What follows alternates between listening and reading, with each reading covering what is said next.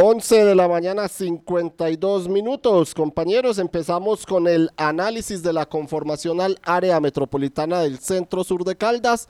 El sí por eh, cuatro municipios que dieron 61.685 votos y el no, Chinchiná, con 10.425 votos. Marta, empezamos contigo.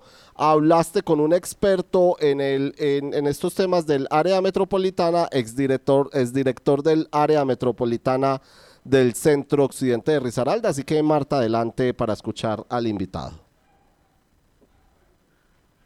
Claro que sí, David. Pues eh, estamos aquí con un experto que nos ayuda a entender un poquitico estas dos posiciones que se están, eh, que están circulando en este momento. Si el área metropolitana eh, puede conformarse con el voto por el sí en cuatro municipios de los cinco que estaban planteando y preguntándole a los ciudadanos si querían o no esta conformación.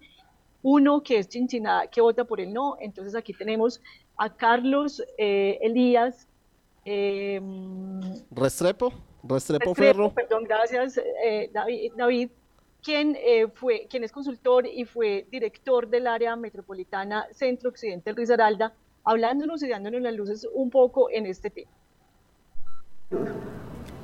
Eh, buenos días a, todos, un cordial saludo a todos los oyentes y seguidores del periódico La Patria.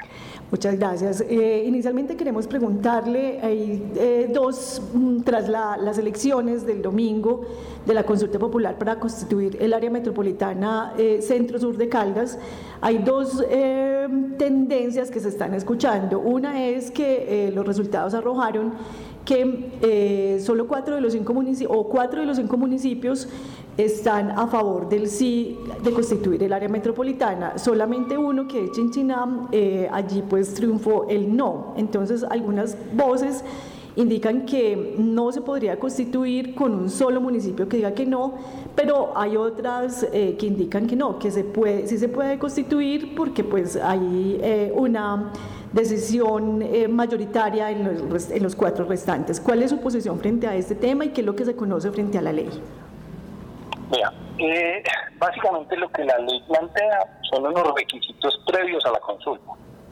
Esos requisitos previos es que hay que cumplir con que o sea un grupo de concejales o un grupo de ciudadanos con un porcentaje eh, tomen la iniciativa para que ese municipio sea parte del área metropolitana, que haya un municipio núcleo y adicionalmente pues se presente un proyecto a la registraduría. La registraduría posteriormente eh, lo que hace es eh, realizar unas elecciones en esos municipios para poder definir si mayoritariamente las personas de acuerdo a unas condiciones que ponen de la cantidad del censo que participe y todo eso, eh, deciden que ese municipio sea parte del área metropolitana.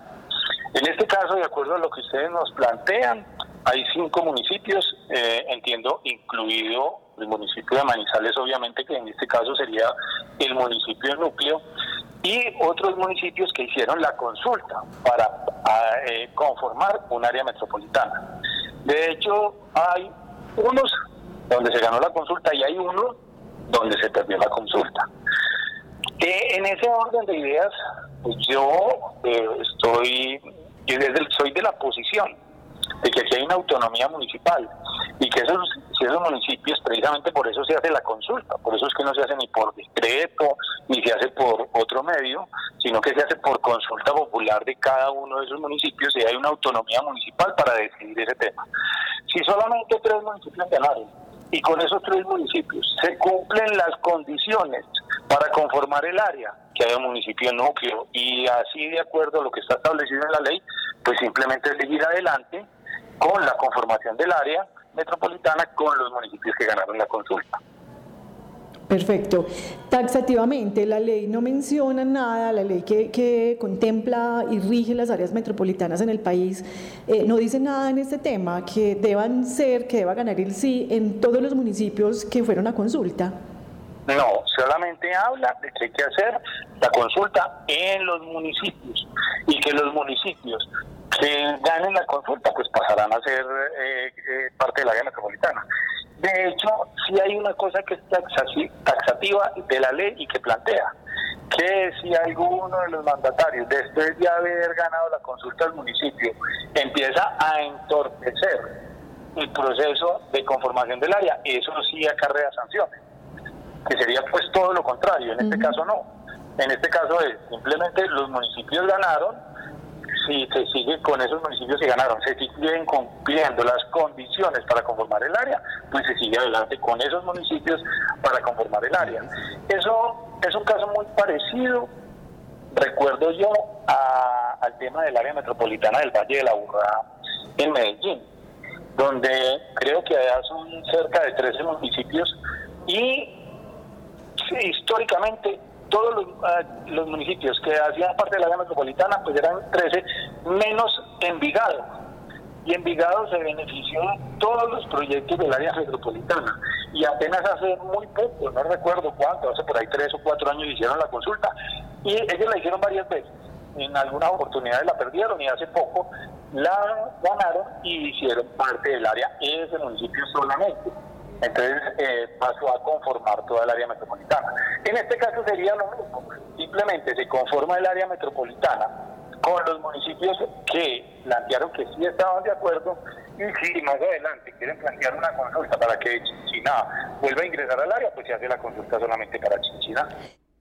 Ahí estaba, Marta. Entonces, la claridad de la conformación del área metropolitana del centro sur de Caldas con cuatro de los cinco municipios.